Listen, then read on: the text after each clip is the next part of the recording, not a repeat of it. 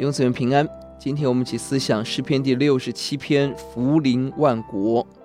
本篇诗篇采交叉对称型的结构，第三节、第五节完全的相同，可清楚采 A B C B A。A 是求神赐福我们，带着一个重要的目的，就是使万国可以认识神、敬畏神。B 是宣告万民列邦可以称赞神。C 是中心点，重点所在是万国对神的敬拜。第一节求神怜悯，神赐福，神光照，代表神喜悦宠爱我们。第六节地出土产，神大大的福气，而这个福气有一个目的，好叫第二节所有人可以得知神的道路，神的拯救，可以真实的认识神。弟兄姊妹，我们常常喜欢第一节神的怜悯赐福光照，但是我们却忘记我们所领受的使命。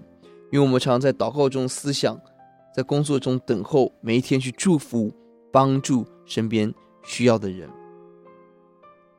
第三节、第五节重复出现“神啊，愿万族都赞美你”这句话，连续出现的赞美、赞美、赞美、赞美四次，可见诗人心中何等充满了赞美的声音。上帝的心胸心怀普世，神何等渴望外万民得救，不愿一个人沉沦，求主把他。的心给我们，每天为不是宣教祷告，寻求神为宣教奉献，投入普世宣教的行列。第四节是对称型的中间位置，整篇诗篇的重点所在。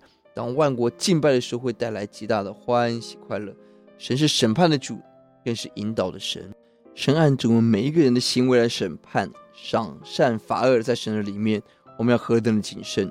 神不只是审判。更是引导我们的书，要按着我们的心引导我们，要按着神的话语引导我们，要按着神的旨意引导我们的脚步。弟兄姊妹，你愿意每一天被神引导吗？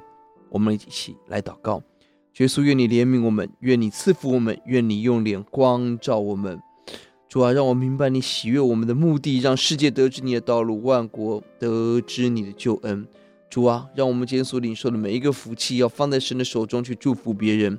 福气不是为了自己，福气是为了要彰显上帝的奇妙，让更多人认识神的福气。把生命交给你，谢谢主，使用我们祝福这个时代。听我们的祷告，奉耶稣的名，阿门。